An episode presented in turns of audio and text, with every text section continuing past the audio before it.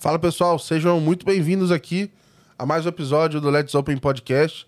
Estamos chegando já a quase 50 episódios aqui, cara. Acho que quando eu comecei eu não imaginei que a gente ia gravar tanta coisa assim.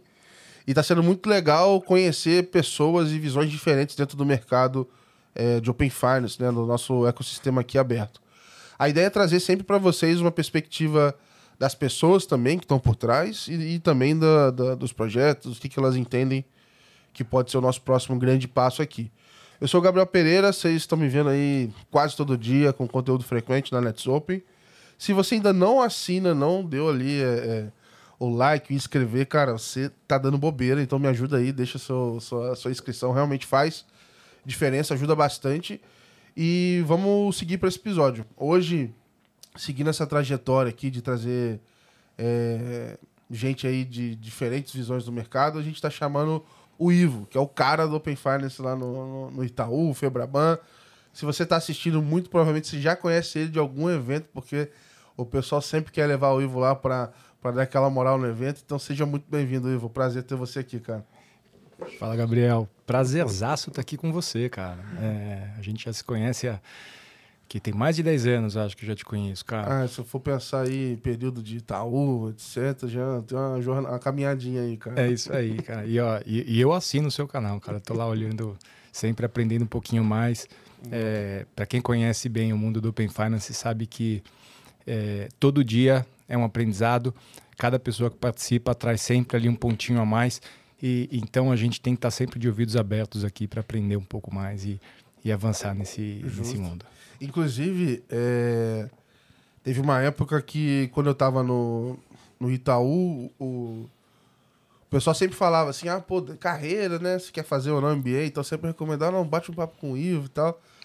E eu lembro que a gente conversou na época e tal, e aí hoje, eu, eu tive até um, um, um pouco tempo atrás assim, eu tava pensando se eu ainda faria agora ou não, se eu faria outra coisa. Mas, cara, na hora que eu vi esse negócio, cara, de Open Finance voando, Pix, eu falei, cara, beleza, eu posso até ir, mas eu vou voltar num, num país totalmente diferente. E sei lá, cara, essa eu, sinceramente, eu já ouvi dizer, o pessoal fala assim, ah, vai acabar, entre aspas, né? Vai acabar o Open Finance, vai passar esse momento, etc. Mas, cara, eu vejo que tem tanta coisa pra gente fazer que eu não consigo. Eu, eu acho que essa onda ainda não encheu ainda o suficiente pra, pra gente falar que é, ela vai passar, cara. É muita coisa que, que ainda tá vindo, cara. Cara, eu, eu, eu suporto esse teu pensamento. Acho que a gente está aqui ainda subindo no primeiro pavimento de muitos ainda que vem pela frente. Né? Pelo cronograma original, era, éramos para já ter, termos terminado, né? ou estar terminando a fase 4, mas não chegamos sequer direito na fase 3. Né? Então, muito Exato. ainda acontecer. E eu acho que a gente vai debater isso um pouquinho ao longo do, do podcast, mas acho que tem, tem, tem muito chão pela frente mesmo. Boa. Eu vou começar, Ivo. É, queria que você dividisse aí também com o pessoal um pouco, cara, quem que é o Ivo sem falar de trabalho. Cara. Essa é um exercício que eu tenho praticado com todo mundo aqui, cara. Pô, cara, esse, esse, esse, é um ponto que é mais difícil de falar. Isso eu não estou acostumado realmente, tá? Se falar de Open Finance aqui, a gente tem muita Vai coisa para trocar, mas é, mas, poxa, cara, assim, é, o Ivo é um cara que, bom, enfim, nascido na zona leste de São Paulo, paulistano, uhum. né? Cresci ali na, no Tatuapé, uh, ali com uma turminha super bacana de prédio e tal. É, formado, uh, sou a segunda pessoa formada da família, né? Meu pai foi o primeiro. Uh, financiado pela família, ele conseguiu se formar em engenharia e, e conseguiu dar condição de estudo para a gente chegar Uh, eu e minha irmã, né? Sou, somos um, um, casal de filhos. Uh, minha irmã é dentista, eu engenheiro, né? Puxando o pai aqui também. Mas uh, crescemos ali com, com apoio, sempre com foco em estudo, né? Que era algo que meu pai sempre defendeu como algo muito importante. Né? E isso fez com que a gente conseguisse ali chegar em faculdade pública, né, com todo o investimento deles. Tanto eu quanto a minha irmã. Minha irmã é duas vezes mais inteligente que eu. É, tenho super orgulho dela. É, e aí, a partir daí, uh, comecei a, a trabalhar. Sou engenheiro civil de formação. Ah, tu fez civil? Fiz civil. E. Aí, tu fez não. Quando, foi mais ou menos quando? Porque imagino que. É, para quem fez em alguns períodos da economia, cara, era ainda mais estranho não seguir carreira com engenheiro civil, né? Cara, é, e, e foi exatamente isso. Meu pai era eletrônico. Na época, a eletrônica estava no Brasil, né? Tudo começando a vir de fora. Então, era uma profissão que estava tava meio subjúdice, subjúdice eh, e aí veio engenharia civil, construção civil estourando no Brasil. Né? E, e, foi o que eu acabei aproveitando e focando. Né? É, e aí, quando me formei, né, um pouco antes de me formar, comecei a trabalhar numa empresa que prestava uh, serviços uh, para a prefeitura de São Paulo. Né? E, e, lá atrás encont me encontrei numa situação difícil, né? porque uh, acabou aparecendo ali um, um esqueminha que queriam me colocar e, e eu me senti extremamente ofendido, era contra a minha formação. voltei para casa, conversei com meu pai, uh, me deu um super apoio. No dia seguinte, eu pedi demissão. Caraca. E aí eu brochei, literalmente, para trabalhar em obra assim grande, que era, que era o que eu gostava. E, e aí falei, cara, preciso pensar o que eu vou fazer. E aí comecei a pesquisar sobre programa de trainee e tal. Uhum. E acabei descobrindo uh, alguns programas muito legais, entre eles o do Itaú. Uh, e foquei. Foquei nele e de mais uma empresa, mais duas empresas, na verdade, e acabei passando do Itaú. O Itaú agora também mudou bastante o perfil, mas sempre teve a fama de amar engenheiro, né? Então, então na época, era exatamente o banco de engenheiros, né? Sim, sim, é, sim. Eu lembro que no meu processo de trainee, é, eu lembro que entraram acho que sete ou oito pessoas é, comigo e eu lembro que cinco delas, assim, eram engenheiros. Eu tinha uns amigos que brincavam que era o Itaú Unicamp. Porque ela... Tinha bastante gente mesmo. E você sabe que, assim, do meu ano, um dado estatístico, do, do ano que entrou em civil comigo na Poli, dos 80, acho que 20 passaram pelo Itaú. Caraca, cara. É, tem gente até hoje lá, mas uh, o máximo que, que passou ali foram 20. Então, assim, é, é realmente. É então, eu, eu antigamente eu achava. Não, não entendi, eu acho que eu não tinha tanta clareza do porquê, mas depois de conhecer por dentro e como era, etc., eu vejo que muita coisa para ser construída de processo e toda a complexidade que é rodar um banco, etc., fazia muito sentido, né? É óbvio que você tem vários outros perfis outras coisas que a gente precisa complementar hoje, enfim, é natural de, de qualquer instituição, mas eu minimizava, não é que eu minimizava, mas assim, eu não tinha ideia da complexidade que era um banco de varejo. Já cansei de falar aqui, assim, eu sempre falei que antes de entrar achava que era só agência. Pô, era um inocente pra caramba, entendeu? E, e, aí você vai ver assim, cara, como é que roda uma agência? Como é que se planeja uma inteligência de agências, rede de agências, enfim. Não é um negócio trivial. Tá? Não, é, é, e eu acho que esse foi o grande, o primeiro grande aprendizado quando entrei no banco. Cara, esse negócio aqui é, é super complexo, é muito diferente do que eu imaginava, né?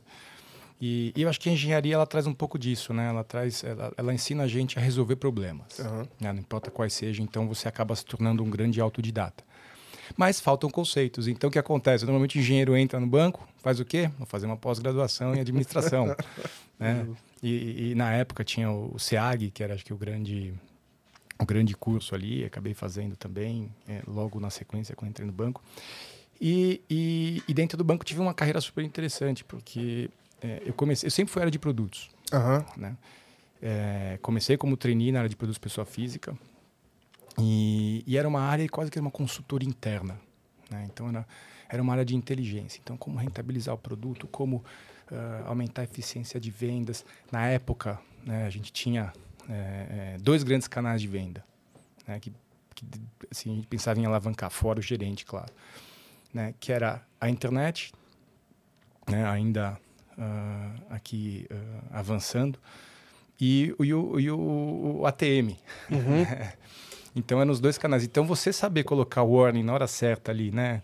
Cara, você está precisando de crédito? Está precisando disso? Então, clicava no sim ali, pronto. Fazia diferença. Fazia diferença. É, e, e aí isso já me deu uma oportunidade de entender o tamanho uh, uh, do mercado do banco. O que, eu, o que, eu, acho mais interessante desse tipo de projeto, assim, é que você faz um.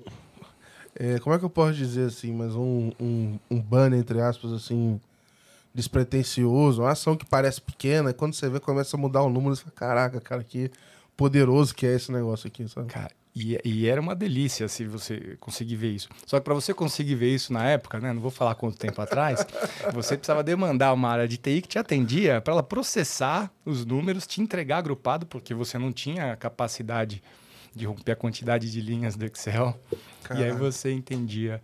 É, se, hoje, com tudo que a gente tem, é, já não é trivial também pegar em tempo real o negócio e tal, no mínimo, imagino como é que era. É, é era complexo.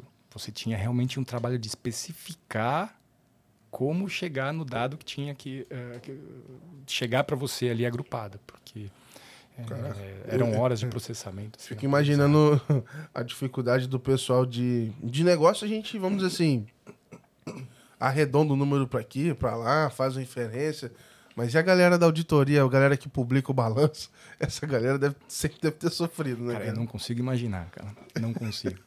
Tem que ter o número na unha ali, né, cara? E cumprindo prazos rígidos, né? É, é. E, e aí, enfim, é, comecei a aprender aqui sobre o negócio. E aí a área fez um, um, nível de sucesso muito grande. E um diretor da PJ falou: Cara, eu vou fazer igual. Vou criar uma área igual aqui. E aí eu fui um dos primeiros a compor essa área. E aí fui para o mundo PJ. Né? E aí lá no mundo PJ, poxa, o banco comprou uh, na época a participação do Bank Boston no Brasil. Uhum. Né? Veio toda a estrutura PJ, os caras, uh, apesar de ser um banco pequeno, tinha uma alta relevância em market share. É, e aí a gente teve ali um choque cultural, tá? aprendi pra caramba. É, pouco depois, me convidaram para ir para a área de cartões. Eu fui para cartões. Fiquei um ano lá também aprendendo CRM analítico, cara, como fazer upgrade, como uh, vender segunda bandeira, cara, assim, tentando alavancar o negócio. A precificação, valor de uh, anuidade, etc. Uhum. que tá morrendo, né? Amém, né? Tá chegando a hora. Sim. Uh, e aí, fui chamado para você está olhando muito visão de cliente, já conhece muito. Vamos olhar a visão cliente aqui, vamos estudar quais são os clientes mais rentáveis do mercado. E aí eu fui para uma área que era inovadora na época, que não era mais olhar para produto, era olhar para o cliente. Uhum. Né? Então, uh, o que interessa para um universitário, para um aposentado, uh, para um estudante, é, uh, para as diferentes classes de renda, região, etc. E aí aprendi um pouco mais sobre cliente. E aí, cara, depois disso eu fui trabalhar em folhas de pagamento, que era uma forma de aquisição de clientes. Sim, sim. sim. Depois disso, voltei para PJ, cara, para trabalhar inteligência. É, é, é, de escoragem do cliente? Como é que a gente escora um cliente PJ? Cara, eu já, eu já e assim, é, tem muita gente que escuta a gente aqui que é de fintech, eu já passei pelos dois lados, assim, eu falo com a galera, o pessoal não tem dimensão.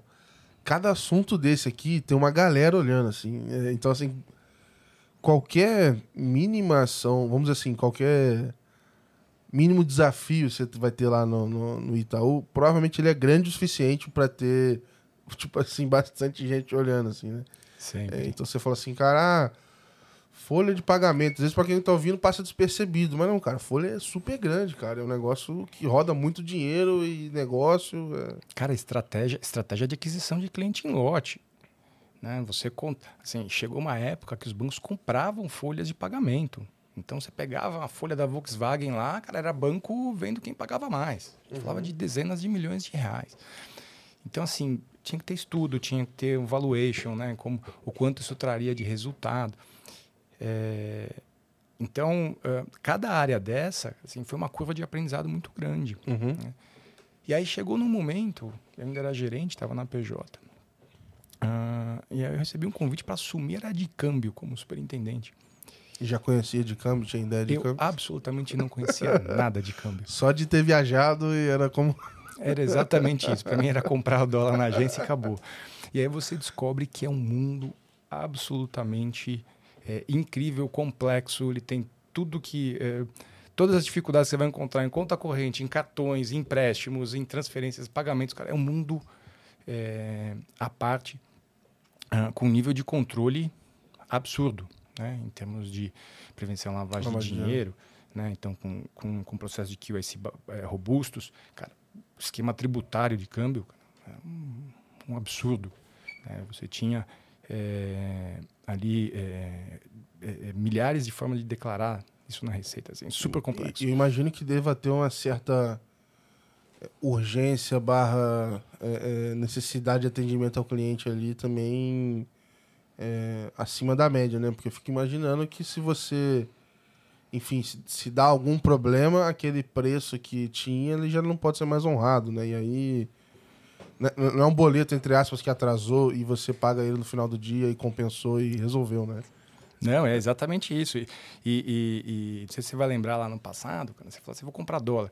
Cara, você acompanhava a notícia, né, ali no, no UOL, o dólar caiu, o dólar caiu, saía correndo para a agência, largava tudo, ia até a agência. E aí eu lembro que na época que eu assumi, a gente especificou a, a compra online. Então, poxa, você pega a cotação, já compra, reserva e, inclusive marca o dia de buscar na agência. Uhum, né? Foi assim, super projeto, super bacana, assim, super feliz de ter participado. Eu, eu fiz isso daí, eu, eu, já usei, já usei. É, então é excelente. É, eu também usei algumas vezes. E, mas enfim, no final das contas, poxa, como é que você foi para lá, cara? Pô, eu acho que eu tinha passado por tantas áreas, sempre com esse objetivo né, de, de evoluir processo, evoluir, é, produto rentabilizar. E aí eu lembro que é, quando eu fui promovido, assim, me colocaram numa sala né, e, e falaram, cara, parabéns, você vai ter um novo desafio, cara. Assim, é, chegue com medo, porque é câmbio. né, câmbio é algo extremamente crítico, mas tem a oportunidade de dobrar a receita aqui. Né? E que foi meu grande, grande objetivo. Caraca. E aí, enfim, fiquei um ano e pouco uh, na área. E na época um diretor, um superintendente que tocava cash management foi promovido. Né? E aí fui convidado a assumir cash. E aí comecei a olhar então para todo mundo de pagamentos. Legal, legal. Né? E foi quando, então, uh, efetivamente, uh, ali acabei assumindo um grande PNL para o banco. Fiquei três anos na área, mas no meio do caminho eis que surge o Pix, né? que foi o grande, a grande evolução de mercado. Né? E o Pix, no modelo que ele foi desenhado né, pelo Banco Central, com várias consultas públicas avançando a especificação, ele exigia um nível de participação do mercado. E eu já era envolvido, então, como cash management na, na Febraban. Né? A gente tinha ali o, todo um trabalho né, junto com os outros bancos para trabalhar a nova plataforma de cobrança, né, que evoluiu ali ao longo do ano de 2017, né, para centralizar e, e, e uh, ter todos os boletos registrados. Uhum. Né? É, e, cara, eu falei, poxa, esse negócio aqui é o futuro, cara. Eu vou dedicar tempo aí. E eu comecei a investir muito tempo em aprender sobre pagamentos instantâneos, o que estava acontecendo no mundo, é, como isso afetava as instituições, como isso poderia alavancar. Né? E, e isso você já tinha até perguntar aqui pro, pro. Enfim, acho que você vai acabar chegando lá. Pro pessoal aqui entender também. É, dessa vida dupla, entre aspas, aí, de Itaú e Febraban e tal. Até entender, eu queria entender um pouco mais de. É, em que momento que isso formaliza, como que isso é decidido. É, porque eu entendo que, obviamente, é interesse também é, do banco estar tá ali participando ativamente das discussões, mas como é que é, chegamos aí no momento que estamos hoje? Assim? Então, cara, no começo não era, né? Assim, uh, o banco sempre esteve atento, sempre teve uma boa participação em entidades de representação de classe, tal, Febraban, etc. Mas é, eu não tinha uma posição aqui de, é, de, de, olhar para fora, né? Cara, tinha um, um, mega compromisso Sim. com o lado de dentro. Então, assim, é, é, foi efetivamente ali um momento de, de investir muito né, é, o tempo da minha vida ali em olhar para os dois mundos. É o mundo interno e o mundo externo.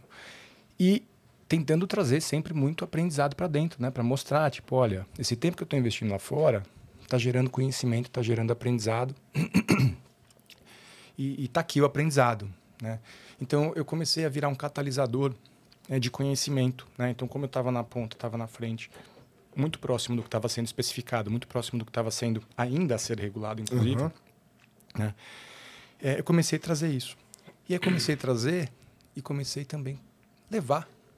Né? Então, poxa, mas espera se o que você está fazendo tem esse ponto, já pensaram nisso? Não, acho que não. Deixa eu levar. Que é o embrião do que a gente viu de estrutura discutindo depois que... que é... Eu já falei várias vezes aqui também, mas no período que eu estava no Itaú, o pessoal fala assim, ah, você trabalhava com o PME? Eu falei, sim, mas você estava em qual GT? Eu falei, não estava em nenhum GT. Na época eu ajudava, junto com o time da PJ, a montar a nossa visão pro Itaú ir lá e levar na Febraban a visão dele, para daí a Febraban fechar dela e levar no. no, no... Exatamente. E, e, várias camadas ali, né? Igual eu tinha o pessoal de cartão, tinha o pessoal de, enfim, de várias outras áreas que estava lá estudando para montar uma, essa visão mais específica, senão eu vou infartar. Não... É, não, e, e, eu vou chegar lá e você vai ver, assim, é, depois o nível de dificuldade, né, de a gente conseguir trazer gente de mercado, né, até hoje, né, é, e a gente pode debater até um pouco mais aqui. Mas, é, é no final das contas, o que aconteceu? é, eu comecei a, a, me envolver tanto e criar essa relação né, de, de, de construção é, que eu comecei, a, a, a inclusive, na própria Febraban, virar ali um, um ponto focal né, para avanço. E aí acabei assumindo na época né, já extinta subcomissão de pagamentos instantâneos. Né, então acabei coordenando essa frente também, uh, organizando então, qual é a estratégia né, de, de, de, pontos a serem regulados, o que, que, que, precisava ser ajustado ou não. Uh, e, e, no final das contas, a gente teve uma série de pontos que a gente conseguiu levar para o regulador. E o regulador entendeu, ele falou, poxa, que bacana, não tínhamos pensado por essa forma. E, e, e trouxeram ali evoluções que no final das contas, né, a gente não pode, não pode negar. O Pix foi um absoluto sucesso, absurdo. Até hoje eu faço é, conversas, seja com empresas brasileiras ou internacionais, até mesmo entidades governamentais internacionais, agora muito da América Latina, vindo falar sobre PIX. E, e quando eu conto toda a história, cara, eles falam, pô, cara, isso é um absurdo. Assim, o que vocês fizeram é, um, é realmente um. É, como diz um, um grande par ali, amigo uh, do Itaú, é um Godzilla, cara. Assim, cara. Chega Sim, já é, destruindo. Uh, então, é, é, foi aqui que eu comecei a, a, mostrar que tinha um valor em fazer isso. E aí, quem aparece aqui no meio do caminho, né, ali prestes a, a lançar o Pix, o Open Finance. Né? E o Open Finance ali com, com um ponto de discussão, inclusive, pré-especificações, cara. O que, que vai ser o Open Bank? Que, inclusive, eu falei com o pessoal, né? Quando, quando surgiram as primeiras discussões, é, acho que os bancos já estavam com uma demanda que eles não estavam habituados, de, demanda regulatória, vamos dizer assim, para entregar o Pix. Né? Então, assim, o Pix quebrando e, e, e eles falaram, oh, tem que ver o Open Finance aqui, peraí que eu já, já olho, já olho. Eu sei que é importante, preciso olhar, mas tenho que implementar o Pix. Então, acho que no começo ali, é, eu acho que levou até um tempinho até o pessoal entender de fato, cara, esse negócio é cinco vezes maior do que o Pix em termos de, sei lá, complexidade, implementação e etc. Então, é, aquela que a gente falou no comecinho aqui, as questões da onda, né? Veio uma onda do Pix, eu não tô nem dizendo do produto em si, mas da implementação e o trabalho que dava. E quando o pessoal tava acabando de, de, de tirar a cabeça de bar d'água, tava vindo é. o foi, foi exatamente isso. Assim, você imagina, assim, ó, sabe, né, esse aprendizado que a gente teve do Pix? Ah, né, da gente falar aqui, instituições dizendo que está gastando um milhão de horas aqui em um ano para conseguir desenvolver, teve que parar tudo sim, né, com potencial pela de receita, se bem que depois isso não se comprovou, né, sim, né, é, pois é, tá vindo um negócio aqui chamado Open Banking e pelo que está sendo desenhado, cara, vai ser dez vezes é, mais difícil e vai colocar aqui basicamente todos os negócios é. de forma aberta para o mercado, ou seja, é... é... Quase que assim, lembra aquele plano que você fez pro ano? Cara, você vai ter que rever ele quase que inteiro.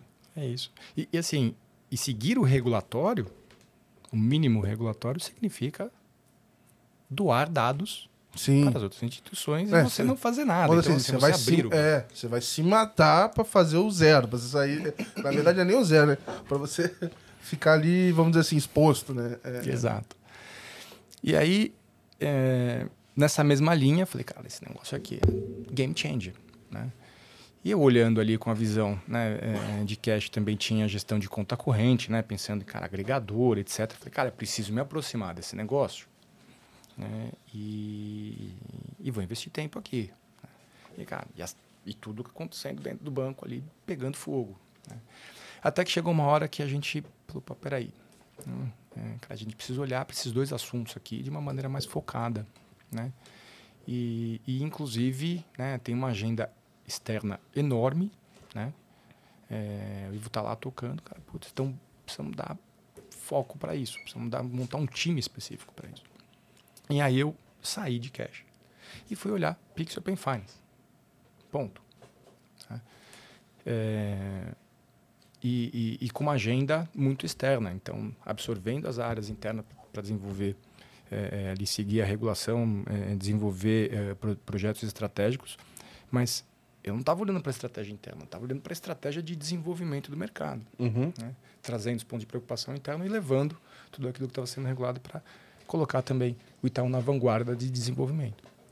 Ah, e, cara, isso foi excelente. Né? Acho que é, todos nós que participamos lá dentro do banco, vimos cara, isso abriu, abriu portas e, e trouxe um, um, um, enorme progresso e com velocidade. Né? Porque... Eu, falei, eu falei muito com um Paulinho, assim, porque no, no, episódio com ele, porque eu acho que acaba. É, todo mundo que, que tinha relação com essa área ali precisava, de certa forma, levar isso para todo mundo que era interessado no, no banco, né? É, e você pensar o seguinte, beleza. Você já tinha uma trajetória muito grande no banco e já conhecia várias áreas lá. É, por exemplo, eu tinha acabado de entrar na PJ e me perguntaram assim, pô, Gabriel, quais são os produtos que têm impacto nisso? Eu falei, cara, não tenho a menor ideia. E a gente montou uma lista. Ah, preciso falar com o responsável dessa parte aqui, sei lá, do crédito rural. Eu falei, cara, não, não sei quem é, cara. Então, assim, só para você ter dimensão de onde é que pode impactar, cara, isso já demanda uma, uma visão da instituição inteira que não é trivial. E eu sempre fiquei impressionado com a com esse com essa gestão de stakeholders assim, você alinhar interesse, é... enfim, até na época eu elogiava muito todo mundo que cuidava dos PMOs, das agendas ali, etc, porque eu nunca vi um negócio andar tanta coisa ao mesmo tempo tão bem assim, organizadinho.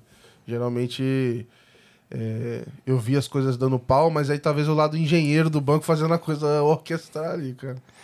Não, é, é, é, essa orquestração é, é, algo extremamente crítico. Como você colocou, é basicamente você mexer com o banco inteiro. Né? Todas as verticais de negócio, é, assim, sem saber. Então, assim, você começar com um roadshow dizendo, cara, deixa eu te mostrar o que está vindo por aqui. Né? Legal. Agora, deixa eu te mostrar como você é impactado se você não fizer nada. Né? Mas olha só, deixa eu te mostrar o que tem de oportunidade aqui. Uhum. Né? E aí você, opa, peraí, isso é bom, isso é grande, sim, esse negócio. Sim. Então, é, é, e aí você é, é, fazer essa gestão integrada é, que existe até hoje, acho que foi, foi, foi realmente um grande diferencial, isso funcionou bastante. Quando é que foi o momento que é, você sentiu que teve um, um, um endosso, vamos dizer assim, talvez, de, das lideranças também? Que eu imagino que em determinado momento o Open Finance era uma ideia, era um risco, em algum momento poderia chegar ao Brasil. E um belo dia falou assim: meu irmão, vamos parar todo mundo e olhar esse negócio aqui e, e embora, sabe? É, que momento você acha que você sentiu que o cara virou e o negócio agora vai, assim? Cara, assim, eu, eu acho que a partir do momento que é, a gente começou a ter discussões sérias de regulação, né? É, e antes mesmo da regulação sair, cara, assim, eu, eu, eu posso me considerar um grande sortudo aqui, tá? É, por quê? Porque, no caso, a liderança do Itaú é uma, é uma liderança que assim, vem num movimento cultural de mudança muito forte. Né? Então, assim, é, a gente não fala mais é, Itaú como incumbente, cara. Itaú não é incumbente mais. Há alguns anos já. Tá? É, e é uma tocada de transformação muito grande. É, então, assim, se você me fala assim, Iva, você encontrou algum, é, alguma dificuldade? Cara, encontrei zero dificuldade. Cara, contra fatos não argumentos. Então, assim, a gente levou, é isso aqui que vai acontecer. Isso, claro, muito bem organizado, muito planejado, uhum. né? É, é, por todas as pessoas envolvidas na época, né? Mas, assim, está vindo esta onda, não é para daqui cinco anos, é para o ano que vem. É, tem né, um enorme risco, mas olha só, tem uma enorme oportunidade. Uhum. Como a gente vai ver? Como risco ou como oportunidade? E de cara, a liderança do banco comprou. Isto é uma oportunidade e nós vamos encará-la como tal. E pronto, a partir daí foi muito fácil. Né? É, assim, em alguns meses a gente estruturou uma área. É, então teve um diretor que ficou responsável, ele ajudou a estruturar. Criamos essa área Outer Loop, que é a minha. Ficamos com uma área, uma área Interloop, ou Inner Loop, desculpa. Uh, olhando para então para dentro estratégia de implementação e cara eu e eu nessa parte uh, aqui regulatória, né, investindo tempo em ajudar o desenho da regulação, uhum. em ajudar a convenção. E aí foi, foi consequência, acho que, desse ponto de investimento que acabou me colocando ali na, na posição de virar conselheiro do Open Finance no Brasil. Porque chegou um momento em que estava com tempo dedicado, estava com nível é, necessário para conseguir tocar o negócio. E, cara, emplacou, né? E já tô lá uh, desde o seu início. Cara, legal, cara. E, e, assim, é uma coisa que é, realmente não existe uma formação, né? Você tem que ir fuçando e, e olhando vai mudar, e você olha de novo. Então, assim, acho que tem oportunidade. São, são, tem um lado onde você não pode parar, né? Tem que estar sempre olhando outra coisa. E oportunidade para quem tá chegando agora também, cara, caçar as coisas que tem ali, porque assim, vai sair já já alguma atualização que vai pôr por terra muita coisa que a gente entende como verdade. Aí você vai ter que ir lá e tem que aprender, enfim. É, dentro do próprio banco eu acabei é, surfando um pouco essa onda, porque, cara, o tema tava chegando, ninguém sabia, assim, né? O, quem sabia um pouquinho mais é, também não sabia muita coisa, porque, cara, era novo, não tinha outra forma de acontecer. E, cara, como você falou da parte de produtos, cara, tem uma. Eu sempre vi assim, tem uma. Uma bagagem histórica que eu não tinha. Eu falei, cara, eu, eu dentro da minha área aqui, estrategicamente, eu nunca vou ser um cara super diferenciado no que eu faço com um cara que, que, que sabe o detalhe da folha e não sei o que, e o outro produto. Eu falei, cara, eu vou. Enquanto o pessoal tá implementando o Pix, eu vou abraçar esse negócio aqui e vamos ver onde é que esse negócio vai dar. E aí, você, do nada, você vê o banco precisando de um monte de gente que sabe daquilo, que tá envolvido com aquilo. E, e não tem. Agora, beleza, você consegue formar, você já consegue, já tem mais gente que pode multiplicar isso. Mas naquele comecinho, é, não tinha. E aí eu fico pensando, como é que foi, cara, montar essa tua equipe no início, é, é, preparar a liderança. É, porque assim, teve até coisas, sei lá, treinamentos que a gente ia fazer pro comercial. E, cara, a gente fazia um treinamento e dava um tempinho. Tipo, a gente nem acabou de fazer todas a, a, as datas, mudou. Fala, puta merda. Mudou um negócio aqui, a data que a gente tava falando já não é mais aquela data. Como é que eu atualizo essa galera? E como é que tu fazia isso para formar pessoas de negócio ali, é, é, enfim, para desdobrar isso dentro do banco? Cara, bom, primeiro, acho que eu, esse é o primeiro ponto, né? Não tinha escola para isso, né? Então o mercado foi aprendendo sobre o assunto, né? Mas fazendo o link com tudo que a gente falou até agora, cara, putz, como é que eu cheguei nesse ponto, cara? O fato de eu ter rodado em diversas áreas me abriu. Então, assim, eu nunca fui um especialista em um determinado uhum. ponto. Cara. Assim, eu tive a oportunidade de, de aprender um pouco sobre diversas visões e acabou me trazendo esse, esse ponto. Então, o primeiro ponto que eu precisei aqui é, aprender e fui buscar eram pessoas que tinham tido esse tipo de experiência, né? que tinham passado né, é, por diversas áreas, tinham, tinham passado por diversos uh, uh, desafios diferentes em termos de produtos diferentes. E aí eu comecei a trazer então as pessoas. Né? E, e, esse é o ponto ok, o ponto de, de entender do negócio. Mas, cara, e sobre entender a dinâmica?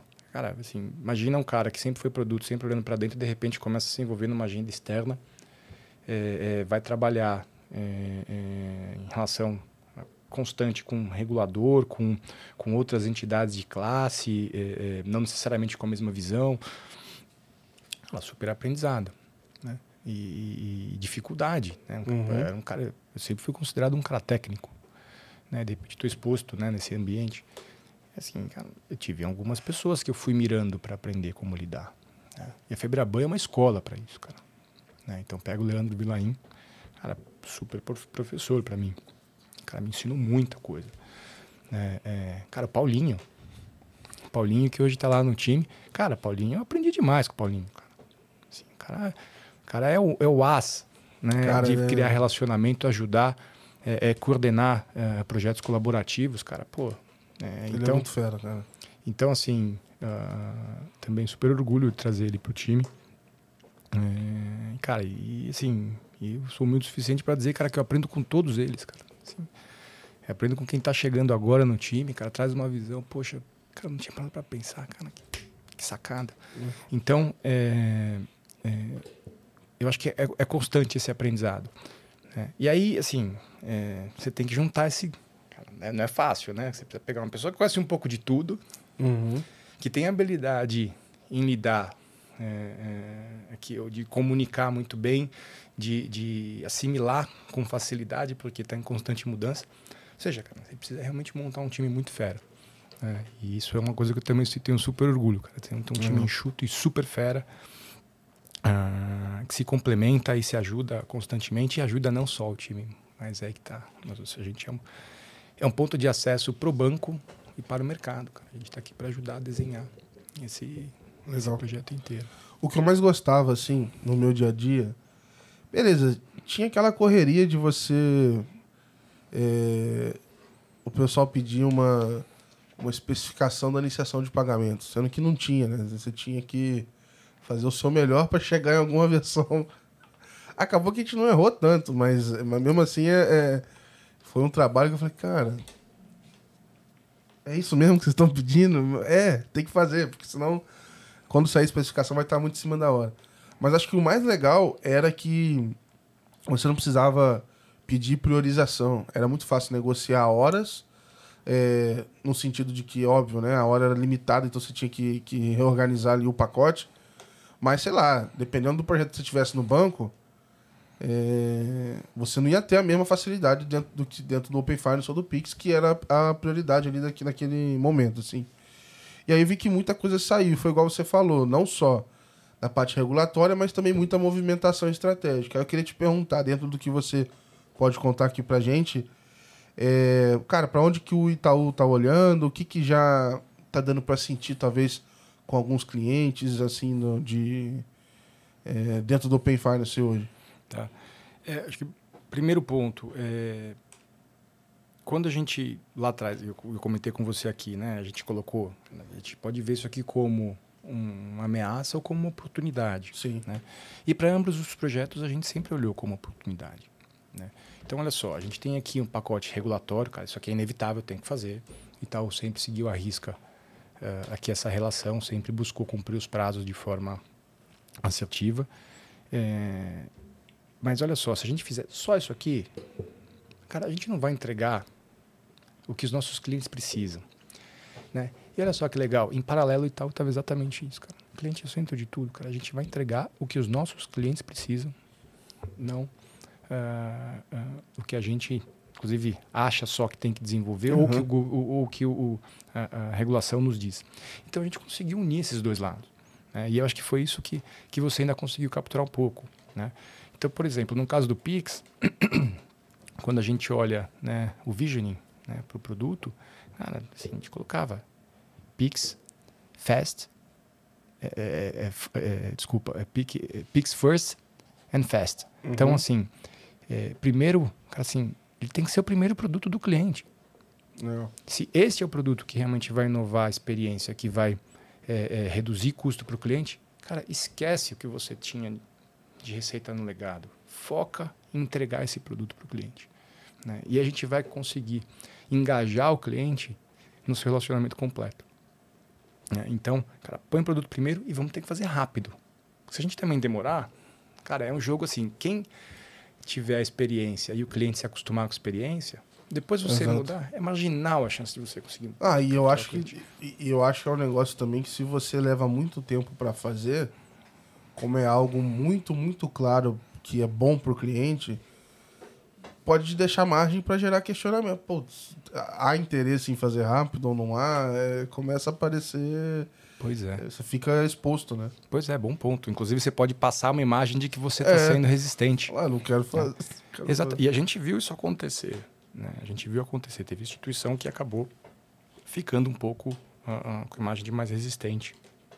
Né? E aí é inevitável, né? Chega uma hora que você cai a ficha, tem que seguir Uhum. e fazer acontecer. Então, assim, no final das contas, a gente acho que teve um, um, um, ah, um processo de, de, eh, de desenvolvimento muito rápido.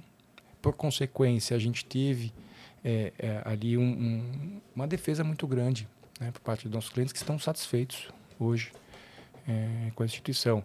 E, e, e, e no caso de cash, es- especificamente, o Itaú sempre se destacou muito. né? Uhum, a gente há uhum. 13 anos ah, ganha como melhor banco de cash ah, aqui no Brasil. Então, uh, de formas consecutivas. Então, assim, a, a gente tem aqui um, um, legado e uma curva de aprendizado. E aí é aquela história, né? É, é, é, a gente pode ter, né? a sensatez ou o bom senso para muita coisa, mas no final das contas é o cliente que diz Sim. o que funciona e o que não funciona. Então, sempre se você está um passo à frente é, e Cara, aproveitar é... a oportunidade, você sempre vai estar um passo à frente. Uma coisa simples, assim, é, no podcast aqui, eu.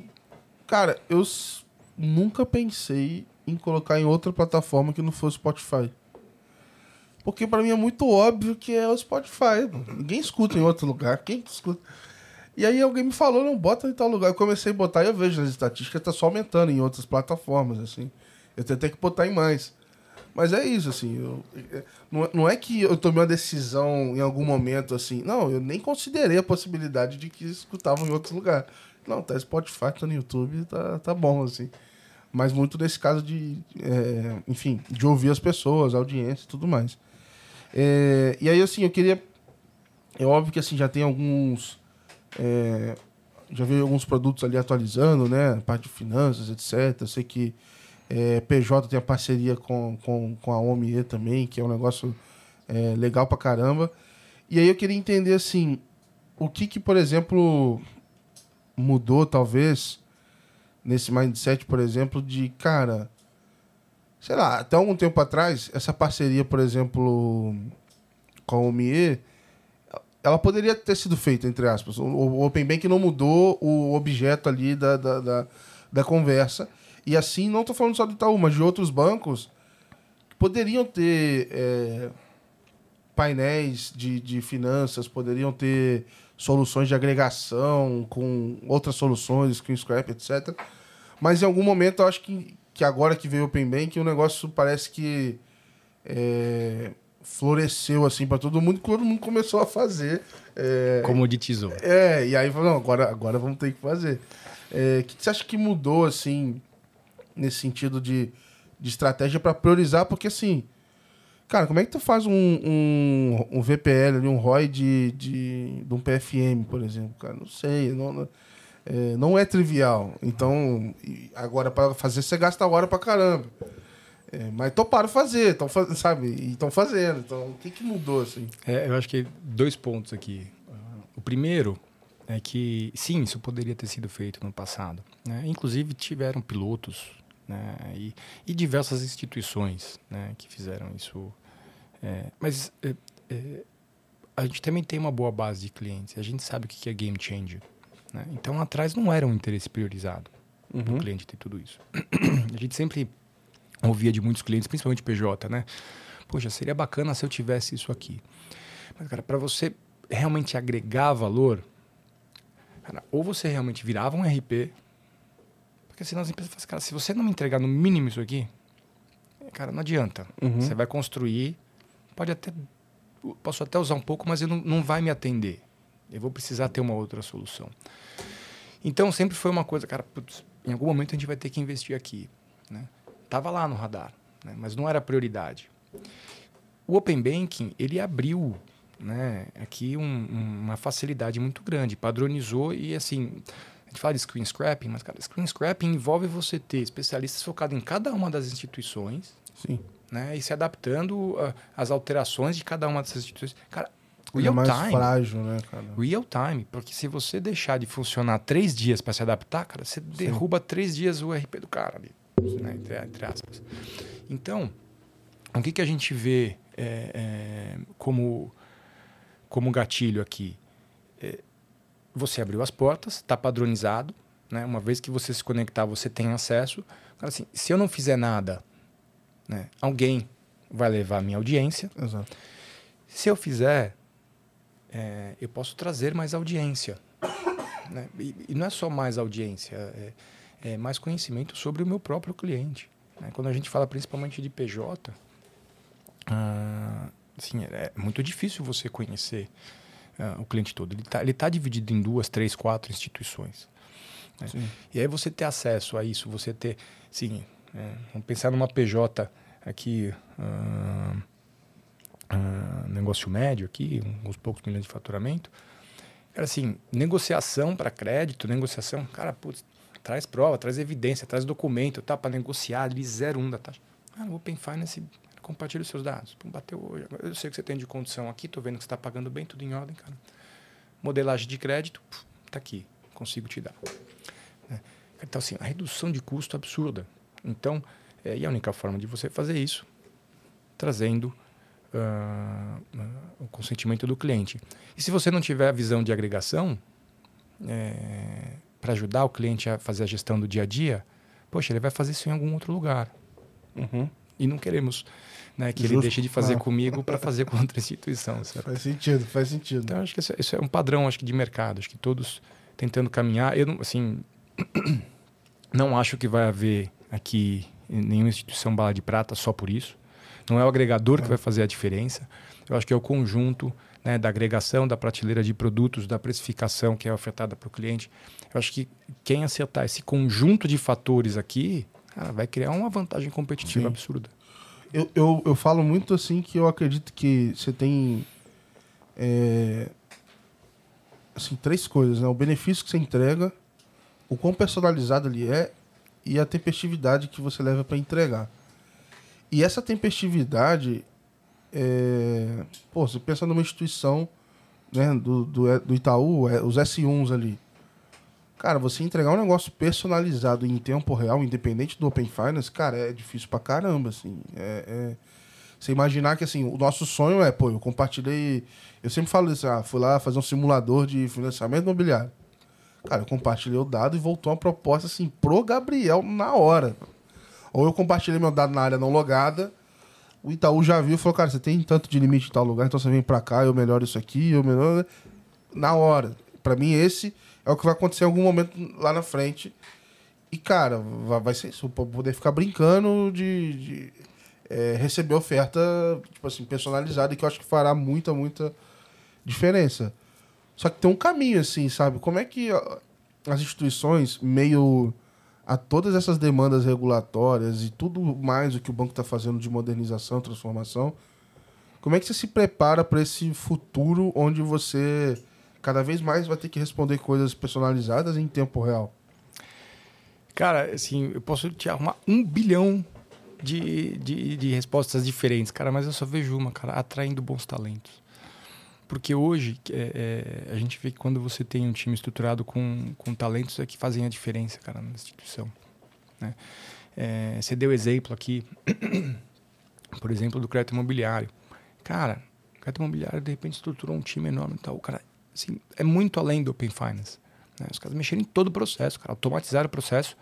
Mas assim, há um ponto que o negócio passou a funcionar é, tão bem, tão bem que, cara, assim, eu nunca imaginava, né, quando a gente compara, inclusive, com outros bancos estatais, que o Itaú seria líder de concessão uhum. de crédito imobiliário. E por quê? Porque ele tornou um processo tão fácil, tão mais ágil, é, é, fez um trabalho de alguns anos ali, cara, que assim, ajudou a reduzir custo, inclusive, e colocou o preço mais Sim. competitivo. Então, assim, é, é, hoje, cara, a melhor forma de você é, cara, é montar um, é montar um time estruturado é, com altos talentos aqui para conseguir hum. fazer essa criação, cara. Assim, a gente vê muita gente é, tentando evoluir, tentando evoluir sem investimento necessário, né? E o que, que eu falo sem investimento necessário? Cara, exemplo, um time super enxuto, com um time... Cara, tudo bem, orçamento pesado, etc. Cara, mas você tem que dar foco, tem que, tem que escolher as guerras. E eu sempre falo pro pessoal... É Pô, e aí, eu com uma pessoa de dentro do Open Finance, falo, pô, o cara tá jogando contra. Ele vai ficar, cara, pra mim o Open Finance ele não pode ser exatamente uma estratégia por si só. Ela, tem, ela tá dentre outras. Porque você tem uma estratégia de abertura ali, você tem outras APIs que você quer colocar pro mercado. Se você quer personalizar e, e dados, você tem outras fontes de dados, você tem outra forma de entregar. É, é, é, vamos dizer assim, para andar tudo orquestrado, não adianta você só fazer Open Finance e dizer, não, agora beleza, agora eu vou, vou arrebentar no mercado. Não vai, vai, vai, vai encontrar dificuldade, cara.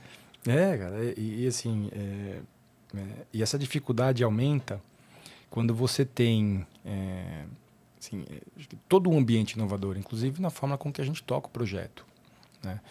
É, a gente tocou no início da conversa aqui a dificuldade de alocar pessoas, né?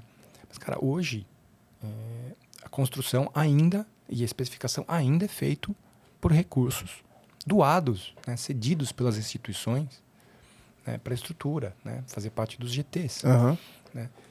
É, e, poxa, é, você tem aqui um nível de, de, de, preocupação com a carreira das pessoas também. As pessoas também aprendem, crescem, eh, recebem outros, outros uh, desafios. Aí você tem que colocar uma outra pessoa no lugar, essa pessoa tem uma curva de aprendizado.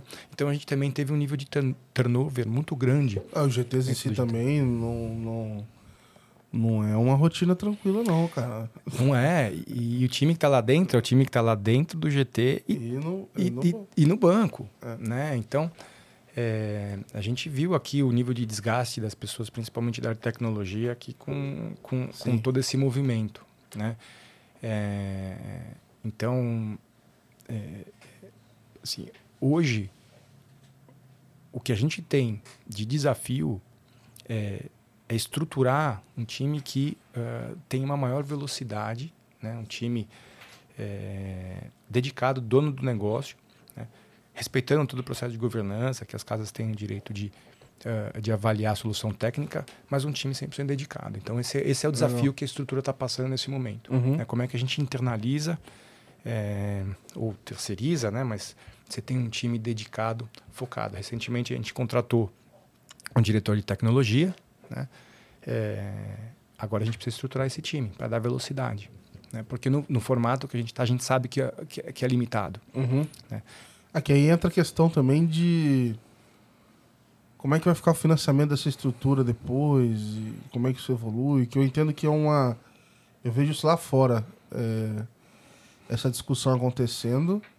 Assim, ah, beleza, a gente começou financiando, mas, cara, não dá para viver sempre assim. Como é que vai ser?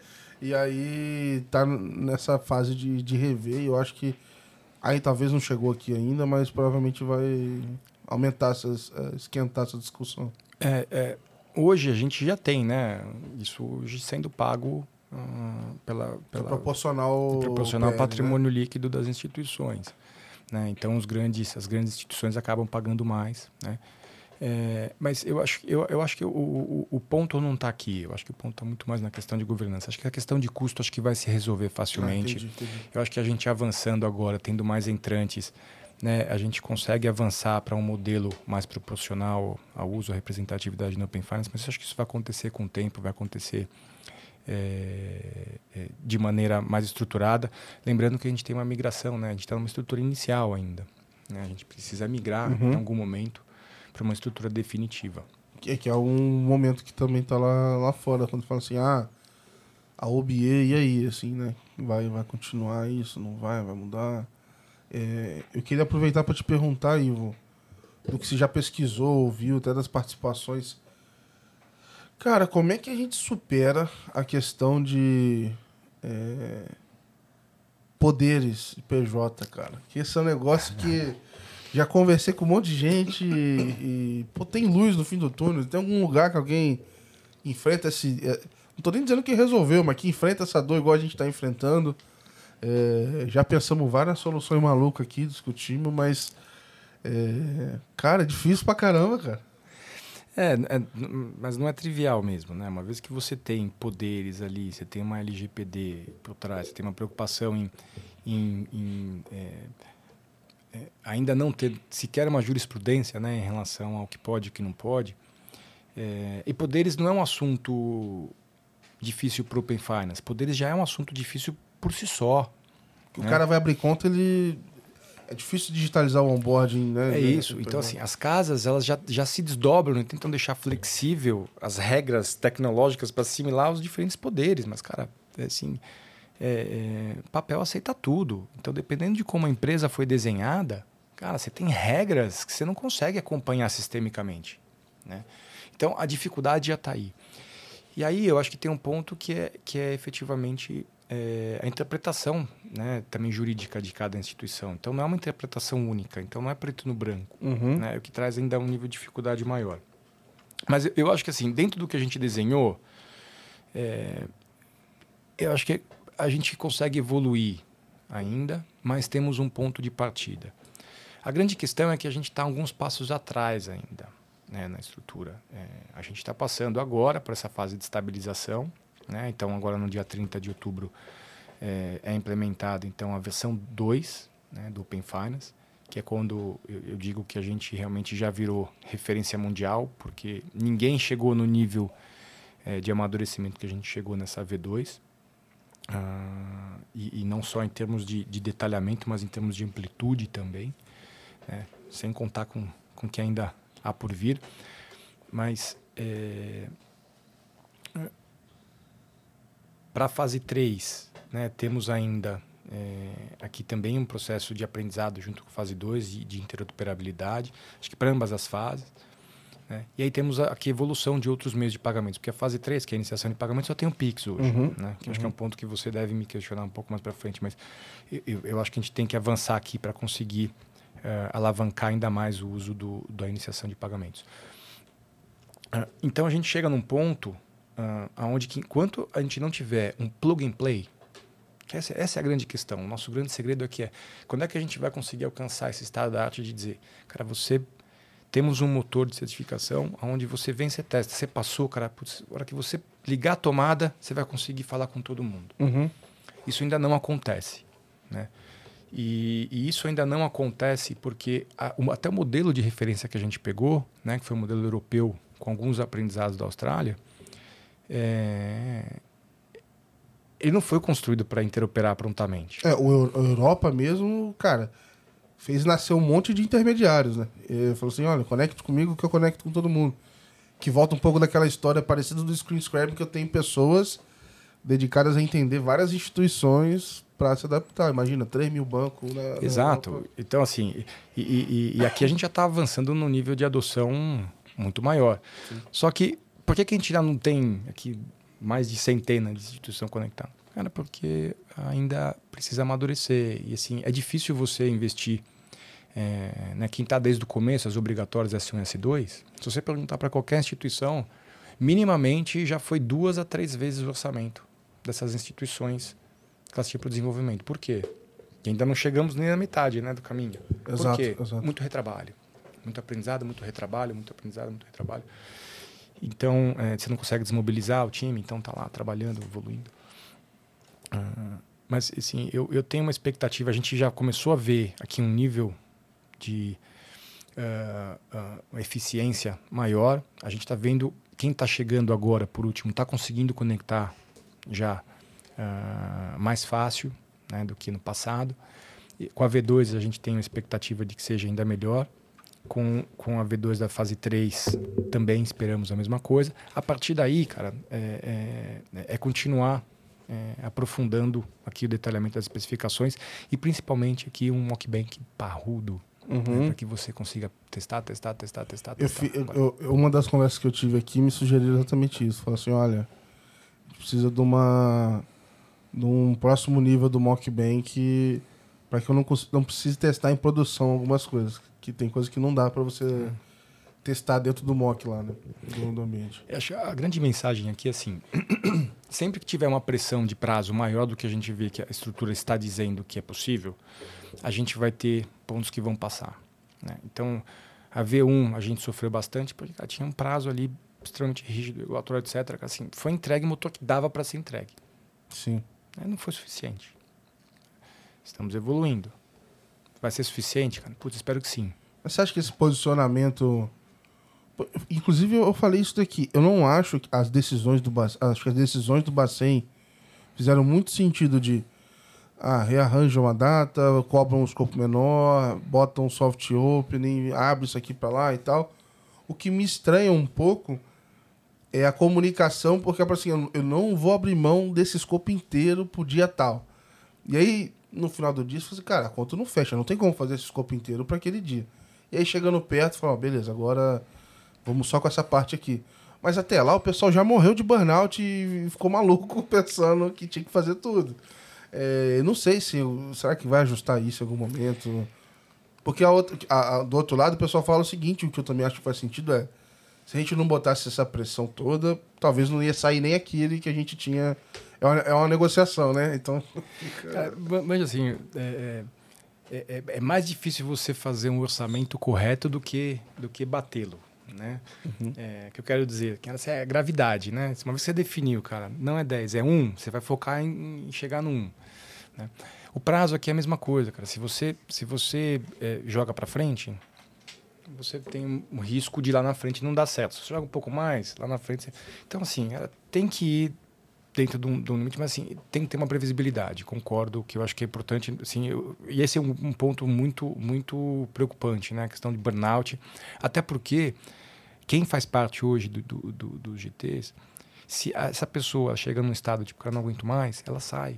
E aí Sim. você colocar outra tem um custo enorme.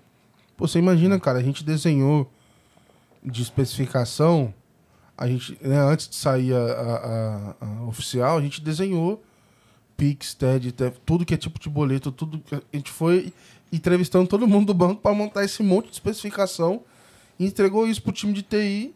E aí no final, galera, vai só Pix. Beleza. A gente priorizou, falou, não, não vamos fazer por onde a gente começa? A gente começou pelo Pix, aí no final deu tudo certo. Mas, cara, até lá foi uma maluquice, porque a gente ficou se cobrando que tem que saber o boleto de concessionária que vai entrar no Open Finance. O cara não vai, entendeu? Só que, sei lá, sei lá quantos vai entrar, mas sim vai entrar.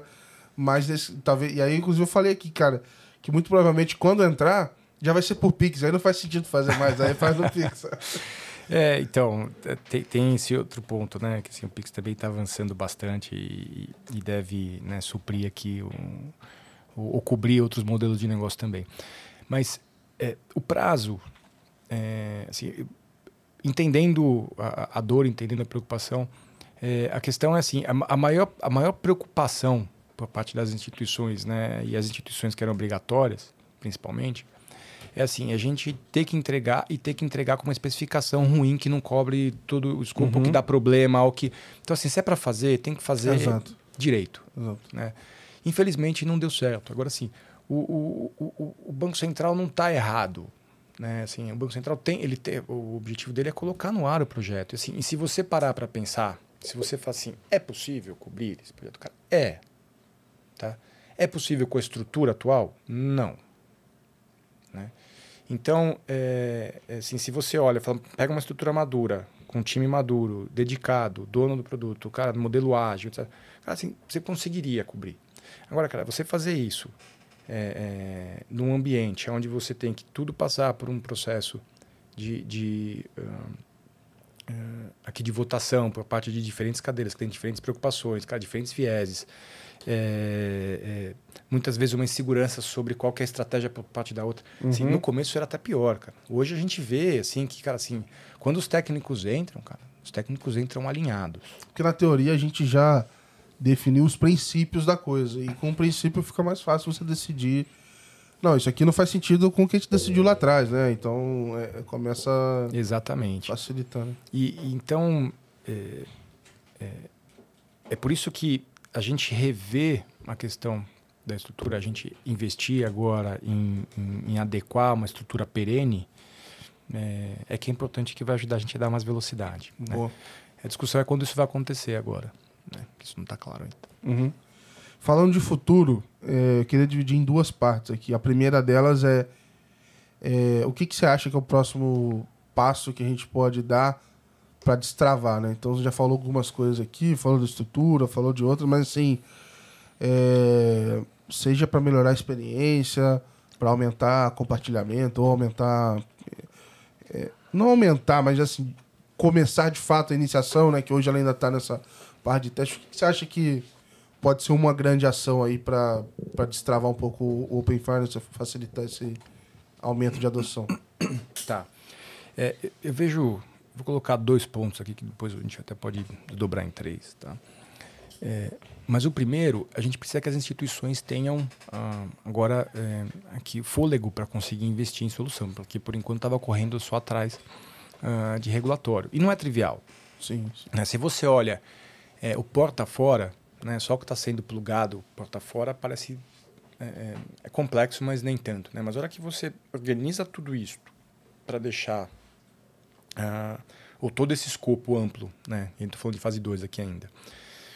É, é, ali plataformado, né, ou desacoplado, para que você consiga transmitir essas informações com prontidão, com velocidade. Cara, toda essa construção, uma vez que pronto, assim, ainda assim a manutenção não é trivial, né? Porque qualquer alteração você sempre agora, ninguém mais vai conseguir fazer nada sem olhar para o Open Finance. Sim. É, e, e, não tinha como você, eu fico pensando assim, se preparar e começar a fazer sem saber como é que ia estar tá pronto esse negócio é, que, que seria ele depois de pronto, né? Sim, e, cara, e fizemos isso, tá? E, assim, e só conseguimos cumprir prazo regulatório porque cara, não tem especificação. Cara, tudo bem, mas vamos pegar a parte interna, aquilo que a gente já sabe, já vamos começar a, a trabalhar. Se, se não fosse esse processo já de, de modernização, sim, desacoplamento sim. aqui, a gente já não conseguiria chegar. Né? Mas então, é, é, uma vez que você uh, uh, tem uh, toda essa padronização construída, assim, putz, ok, 80% do trabalho feito, legal. Cara, agora a gente precisa aprender sobre os dados. Né? Então, se a gente tiver o fôlego para conseguir investir, aprender sobre os dados e desenvolver, porque o time que desenvolve isso também é o time que está correndo atrás de, de regulatório. Né? É, a gente está vendo uma pressão enorme orçamentária, a gente está vendo uma pressão enorme para conseguir recursos qualificados. Ninguém está conseguindo é, preencher aqui uh, times de tecnologia com a velocidade que esperaria, cara. Assim, não conheço ninguém no mercado que está feliz, tipo, uhum. né? É, então o, o, time concorre. Então se a gente não tiver é, esse fôlego também, uh, cara, você vai no marginal, né? Sempre que dá você investe mais um pouquinho de tempo. Mas é, e é o que todas as instituições acho que estão fazendo. Né? E aí, então assim, é por isso que ninguém, ninguém tem mais tempo para investir no, naquele projeto Kabum, né? Aquele projeto, nossa, que transforma o mercado. Tá sempre vindo marginal, você vê uma funcionalidade aqui, uma funcionalidade ali. Então, hoje, o que a gente vê é, é são só é, a gente só vê apresentar saldos, algumas vezes extratos, né, em outros canais. Cara, o salto aqui vai ser as instituições aprenderem sobre os dados e começarem a, a, a, a realmente fazer chegar o benefício, né? É, é aquela história de você é, olhar teu celular e falar assim, nossa, mas que Ferrari bonita. Aí no outro dia tá aparecendo né, uma, uma oferta de uma Ferrari para você, né? É, tipo, cara, assim, estão capturando dados e estão transformando em oferta. Né? É, a gente vai ver isso, acho que caminhar muito para crédito, mas numa amplitude de, de consultoria para o cliente, acho que vai demorar um pouco. Quando a gente fala de fase 3, iniciação de pagamentos, assim, hoje tem duas instituições as duas com o mesmo modelo, cash-in. Né? Então, entra aqui na minha instituição e comanda da outra para transferir. Cara, putz, ok, é um serviço? É. Mas o cliente já sabendo que ele precisa mandar dinheiro, ele já está na eu, ve eu, eu, vejo isso muito lá fora, dos grandes players de Open Bank, é o playbook deles com os TPPs. Então, é um app de investimento que antes ele tinha que o exemplo aqui, por exemplo, a Wise. Você vai lá, de repente você vai viajar e você quer usar o cartão da Wise. Hoje você tem que fazer uma TED para a Wise. Você poderia fazer uma iniciação de pagamento lá dentro. E lá fora é muito isso. Então, sei lá, site de aposta, que é um negócio que tá loucura aí, o pessoal usa muito. É, jogo online, investimento, cripto, tá todo mundo usando esse cash-in. E é um pouco do playbook da TrueLayer, de outros caras lá fora é, que foi o que eu vi até o momento. E eu vi em um banco, que eu não lembro o nome, mas foi bem específico, que era na aba. E aí reforça a tese de não, é, não ter uma bala de prata, porque é um negócio pequeno. Mas lá no, na fatura do para pagar o cartão de crédito, tava lá, pagar com outra instituição. E você pagava com dinheiro do. Com dinheiro. É. É, então, assim, mas você concorda que aqui a gente está falando de uma evolução de experiência, certo? Sim, sim. E aqui, é, o que nós temos hoje no ar né, que é exatamente o Pix, pagar contra o banco, é você ter, no momento da necessidade, você ter oportunidade de migrar o dinheiro ali. Pô, legal, é, é, é você trouxe um, um, novo case de uso. É, mas ele não está criando um novo case de uso. Né? Por que ainda? Ele ainda não está conectado de forma ampla com o Open Finance. Né? Então, seu agregador fazendo agregação de todas as suas contas, dizendo: Ó, oh, meu amigo, você na outra conta lá está negativo, só que nessa daqui você tem dinheiro. Quer migrar agora dinheiro de uma para outra? Uhum. E evitar é, 15 reais de juros de hoje para amanhã? Opa, sim. Uhum. É aqui que você começa a criar novos casos, é aqui que você começa a fazer realmente um salto de uso. Né? Porque a outra necessidade você já tinha. Sim. Né? Se, se você agora vai ser com a experiência dentro do, do app, você vai fazer o TED do outro aplicativo, Sim. cara, você inclusive já tem lá, você já vai ter lá o, o teu beneficiário armazenado, né? Se for viciado em aposta, por exemplo.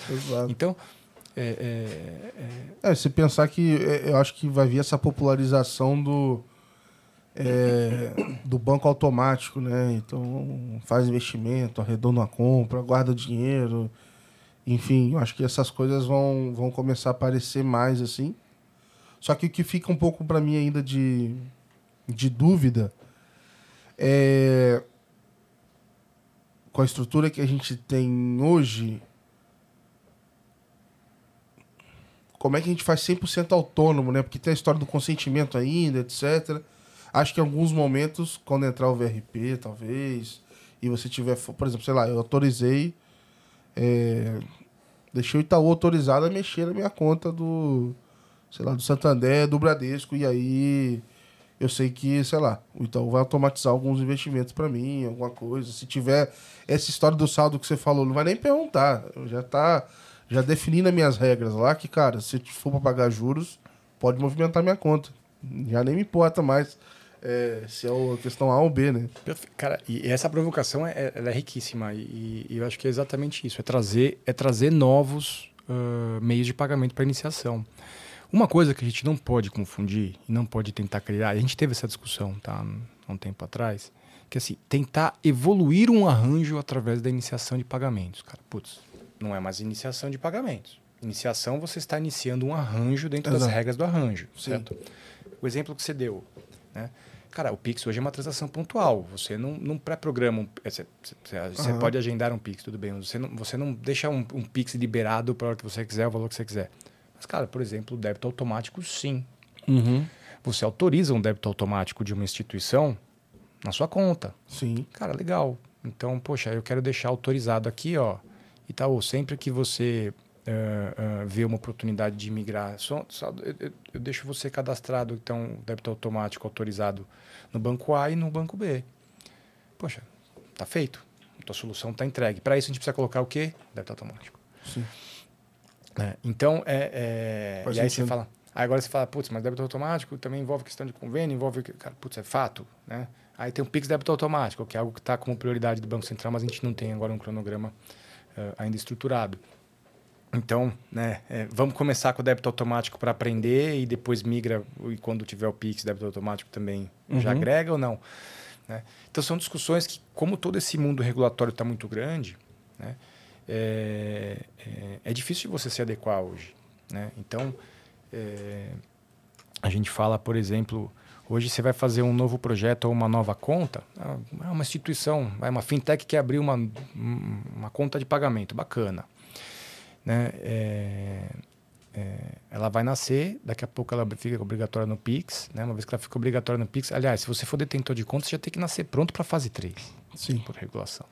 E aí eu tava falando disso esses dias também. Agora, as fintechs que vão nascer agora já tem que nascer com os troços prontos. Né? É, é, isso. E, então, é, lá atrás, inclusive, a gente teve uma discussão muito grande sobre escopo, né? Então, é, é né? e, e, e, prazo, uhum. né? Poxa, talvez assim, reduzindo o escopo dá para manter o prazo. Fazendo isso fica um pouco apertado. É, e o pior ponto que a gente pode aprender agora é que o negócio ficou muito complexo para que novos entrantes se desenvolvam e entrem. Né? Então, é por isso que agora essa fase de, de estabilização, essa fase de, eh, de evolução para garantir o plug and play e, portanto, um menor investimento e, portanto, abrir espaço para que outras empresas prestem esse serviço, porque por mais que você seja super interoperável, né, tem valor você contratar uma empresa para te plugar no Open Finance. Né? Imagina que amanhã a gente vai para V3. Cara, putz, um investimento de uma única empresa no V3 Sim ela pode, sem você fazer absolutamente Cara, nada na sua instituição, se conectar com o Finance. Hoje, aí eu vou fazer o jabá rápido aqui, mas assim, hoje na Finance Stack é basicamente é, boa parte do que a gente entrega é isso, assim. Então a gente viu que, cara, um monte de empresa teve que fazer esse investimento absurdo para entregar o prazo regulatório. E aí eles estão olhando para dentro de casa e falam, peraí, cara, esse negócio não é eficiente. Eu não posso ter esse time para sempre olhando só o regulatório. Eu vou ter que chegar num negócio eficiente aqui. E aí, se você, enfim, em algum momento acaba se valendo de parceiros, ou seja interno, externo, qualquer coisa do tipo, você, enfim, é, consegue se manter em compliance, entre aspas, ali com o regulatório, que ele vai continuar mudando o resto da vida, cara. E é óbvio que é diferente, mas assim, do que o screen scrapping. Ah, mudou, a caixa mudou o login lá e ferrou tudo. Mas no Open Finance você tem algo mais ou menos nessa linha, porque é isso, o plug play ainda não está funcionando 100%. Então, assim, às vezes a, a, regra é exatamente a mesma, mas a implementação de um banco é um pouquinho diferente da outra e quem mexe ali no, vamos dizer assim, se separar 10 Corolla numa oficina, o cara vai mexer nos 10 vai ver que é um pouquinho diferente para cada um. E às vezes é um pouco disso, assim, sabe? Então acho que é, tem uma oportunidade mesmo, assim, de, de, resolver esse tipo de, de dor. E a gente tá vendo, ou às vezes não tá vendo, porque o dashboard do, do não, nem sempre tá no ar, tá meio estranho também, mas a gente vê que às vezes tem uns casos de insucesso em chamada de API e outras coisas assim. Que, cara, é, não é trivial você ficar olhando aquilo toda hora e ajustando. Você vai ter que manter uma equipe muito grande, cara. É, e, e, e acho que esse é, esse é, o, é o, é o grande ponto de, de eficiência, né? Porque é, se não houver nenhum intermediário sempre, é, a gente está exponencializando, né? Então todo mundo vai ter que fazer o seu determinado ajuste para uma evolução. Exato, exato. Né? É, então esse, esse, acho que é um ponto que, que deve amadurecer também e que eu acho que é, é, com uma, uma, estabilização, né, com o amadurecimento da, da forma com que isso vai funcionar, né, por mais que a gente possa ter evoluções de experiência aqui, mas uh, a especificação técnica evoluindo para a gente ter né, esses grandes motores aqui, para que empresas, inclusive, é, é, consigam trazer soluções aqui de integração. Cara. Putz, eu acho que isso, isso vai abrir um espaço maior para novos entrantes. Porque hoje, a decisão de uma empresa entrar, né, como não obrigatória, né, detentor é obrigatório, detentor de conta, com fase 3, mas na fase 2, é, é pensar que, poxa, se eu entrar na fase 2, já virou obrigatório fase 1, né? Potencialmente que vai vir da fase 4, se eu tiver produto também vou ser obrigatório. Então, uhum. assim, é uma decisão que não é fácil. Né? Então, assim, é você, você entrar agora e criar um, um compromisso com as evoluções futuras. Sim. Então, é isso que precisa ser tratado, é, ou tem sido tratado com cuidado por parte das instituições. Justo. É. Eu, a gente está chegando no final aqui, Ivo, e eu queria aproveitar, nem de Open Finance, assim, mas já, já tá aqui, cara. Eu queria saber o seguinte. Cara, o Pix garantido vai chacoalhar os cartões, cara? O que, que vai acontecer, assim? Porque eu tenho uma leitura aí de que no final do dia você tem todas as características de um produto né, de, de crédito e no limite uma instituição que dava que dava, sei lá, mil reais de limite pro cara num lugar, ele pode dar em outro agora. O que, que muda, assim? Como é que. O quanto é. O quanto você acha que isso é alarmismo, vamos dizer assim, ou quanto você acha que pode ser real mesmo, de, de, de dar uma chacoalhada assim na indústria? Cara, é. Porque falando de Pergunta. Pix, tudo é muito. É, assim, é, é, vamos lá, acho que o, o Pix garantido, ele. É, para os emissores, né, hoje de cartão, teria um pouco de impacto. Né? Potencialmente pode trazer mais impacto aqui quando a gente fala de credenciador e bandeira. Né? Mas na prática, o que a gente está dizendo assim, cara, é, é transformar o Pix realmente numa bandeira. Uhum. Né? É, e então assim, é, a demanda não vai cair, a demanda não vai mudar. Sim. Né? Então assim, quando a gente fala da, da questão do fim de cartões, assim, eu acho difícil. Né? Hoje cartão é uma demanda, inclusive mais demandada porque inclusive não tem acesso a crédito. É, é, a gente ainda tem uma configuração no país de pagamento a prazo, né, que funciona muito bem. Então você tem um nível de demanda muito grande para Transactor. É, e, e, e, tem uma demanda aqui é, de um público mais, mais específico para ter esse, esse, controle né, de, é, de ter o crédito disponível quando ele precisa. Uhum, né? uhum. É, não vou entrar em questões de, de, de superendividamento, porque eu acho que isso funciona para funciona, acabaria ocorrendo para ambos os casos. Né?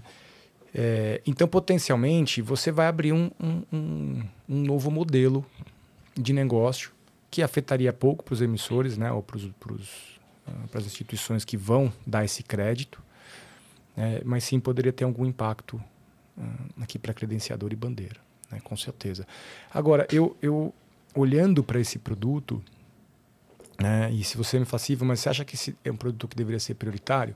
Assim, eu acho que ele é um produto que tem um impacto relevante, mas não vai mudar, não vai trazer, assim, potencialmente vai, pode reduzir um custo transacional que uhum. vai dar é, é, mais crédito. Eu não sei ainda. É, não sei se muda, mas eu pensei muito assim, é, sei lá, se ele vira um negócio mais prático, porque já estão usando o Pix, e aí o pessoal passa a adotar, vamos dizer assim, talvez o, sei lá, o banco 123 vai ter incentivo a colocar, incentivar o cliente a usar esse ao invés de usar a bandeira, porque tem uma diferença de, de, do FII ali, etc. E que isso em algum momento poderia impactar, assim, sabe? É, então, a gente já está vendo, né? Alguns bancos estão enfrentando já o PIX parcelado, entre aspas, né? Mas assim, você dá o crédito por trás. É, que aí vira outra agenda, né? A, a, agenda de recebíveis de Pix, e aí vira. Aí, aí, aí você Interop. Na... De...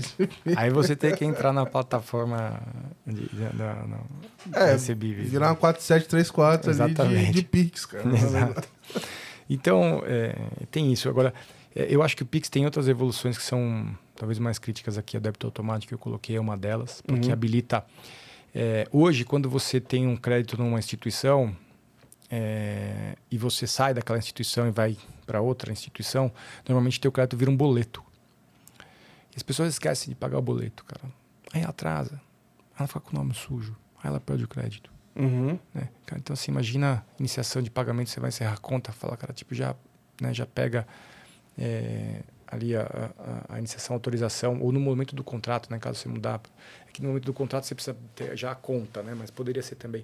Então, assim, assim tem outras soluções que visam tratar o assunto, mas o, o a iniciação uh, uh, de um PIX, uh, débito automático, seria, seria muito bacana.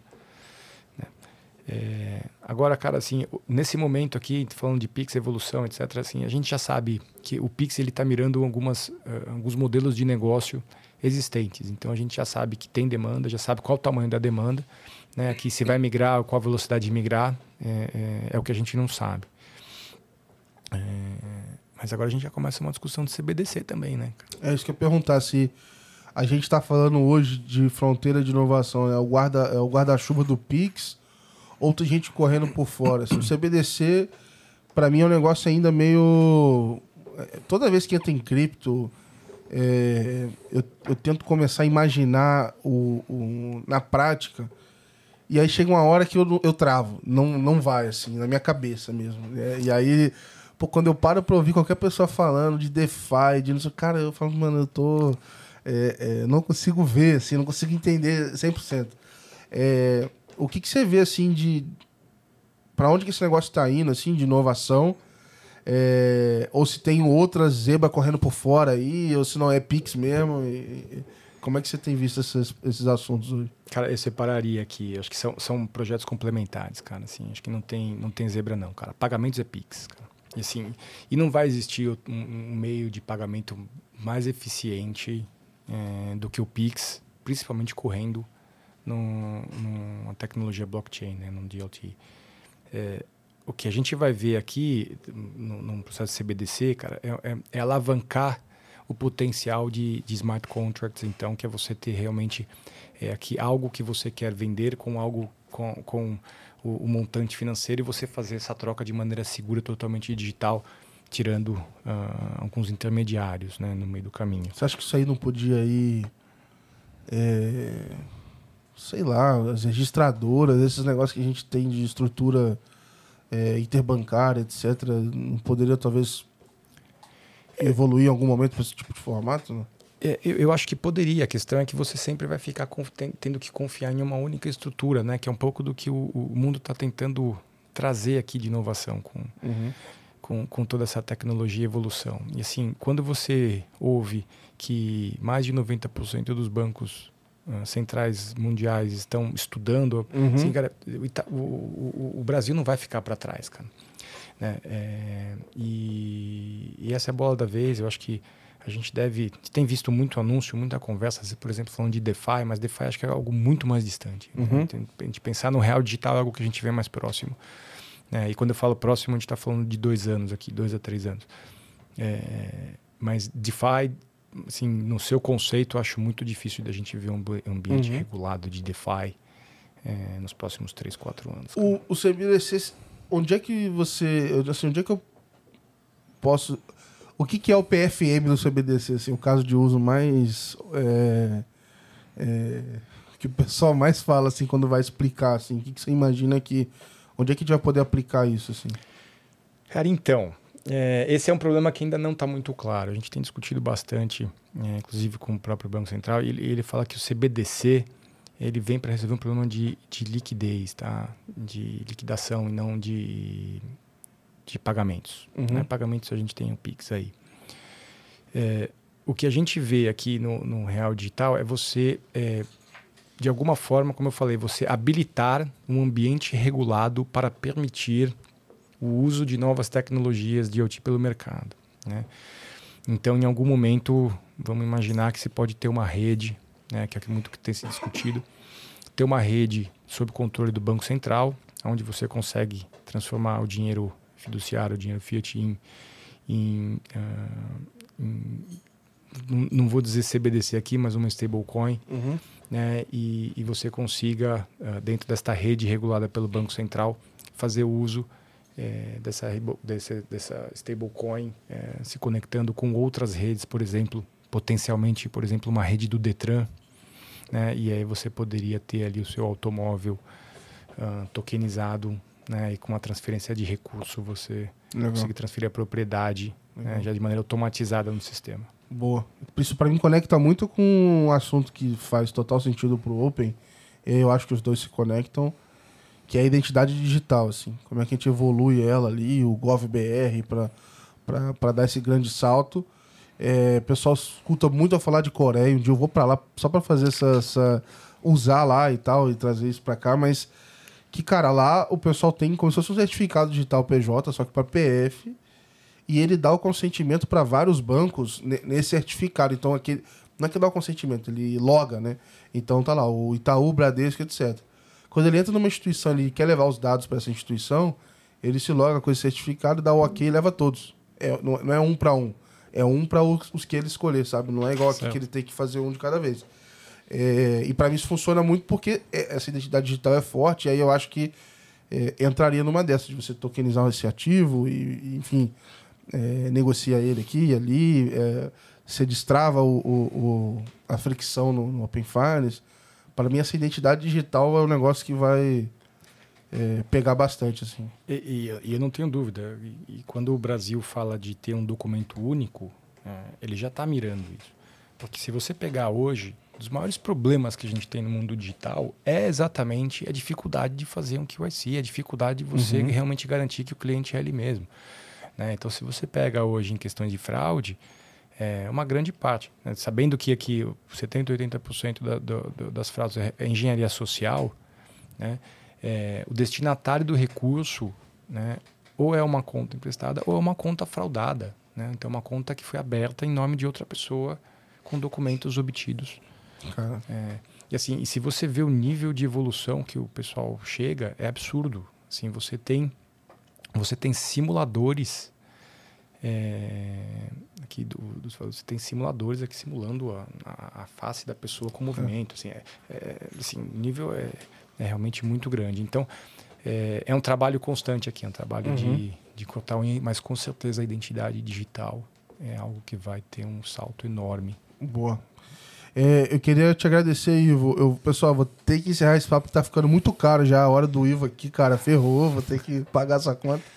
E queria te agradecer mesmo pelo papo, cara. Foi bacana demais. Obrigado aí por por ter vindo e queria deixar aberto para você deixar a mensagem final, a hora do jabá, fica à vontade, é agora, cara. É, cara, super feliz de estar aqui. É... Obrigado pelo convite, eu já te falei, né? Só chamar que eu venho.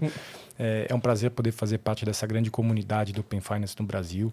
Né? Assim, a gente está tá construindo algo já tem cerca de três anos, são uh, já milhares de pessoas que deixaram a sua digital nesse projeto. Então, é, acho que é um agradecimento geral a, a todas as instituições e, e as pessoas que têm feito a diferença participando e se dedicando no projeto. É, eu vi muitos nomes passarem pelo conselho, pelos GTs, é, e eu acho que esse, esse aprendizado mútuo e conjunto vai com certeza deixar um legado histórico no sistema financeiro e o mais legal vai ser poder, num futuro, é, a gente combinar aqui, fazer o, o reunion do Open Finance, exato, cara. Isso vai ser exato, bacana, hein, cara? Exato. Você vai ter que organizar essa também. Vamos embora, vamos embora. vamos ter que fazer, cara. É muito legal, assim. Eu. Sei lá, você já deve ter visto várias é, mudanças no mercado, mas a minha sensação é que a gente está não só no Open Finance, mas nos últimos anos, uma, uma, uma, era de ouro, assim, de inovação no, no, nosso sistema financeiro. Então, ver o pessoal colaborando, ver essas coisas todas saindo e tal, e é, não só saindo ideias, mas você vê que o negócio, vamos dizer assim, estão se resolvendo problemas, estão assim, construindo empresas sólidas, estão mexendo no mercado, então tá sendo legal pra caramba ver isso de dentro, cara.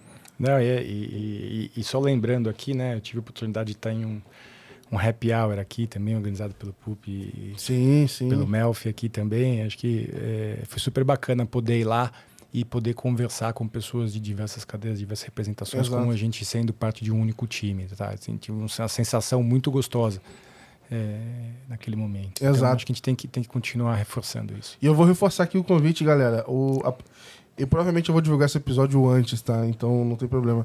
Mas dia 17 de novembro vai ter a premiação do Open Awards. Então, tô junto com, com, com o Pulp, com o Melfi, com todo mundo. A gente tá fazendo essa premiação justamente pra gente incentivar e, assim, quase que celebrar o encerramento do ano com toda essa galera. Então, assim, vamos lá é, eleger os cases do ano, eleger personalidades, jornalistas. Então é uma ideia de é, realmente a gente comemorar e, e, e, mostrar assim, tudo que a gente viu de boas práticas ali para fechar o ano com chave de ouro. Então vou deixar o link aqui na descrição. É, é, vamos lá, vamos participar que vai ser legal pra caramba. Cara.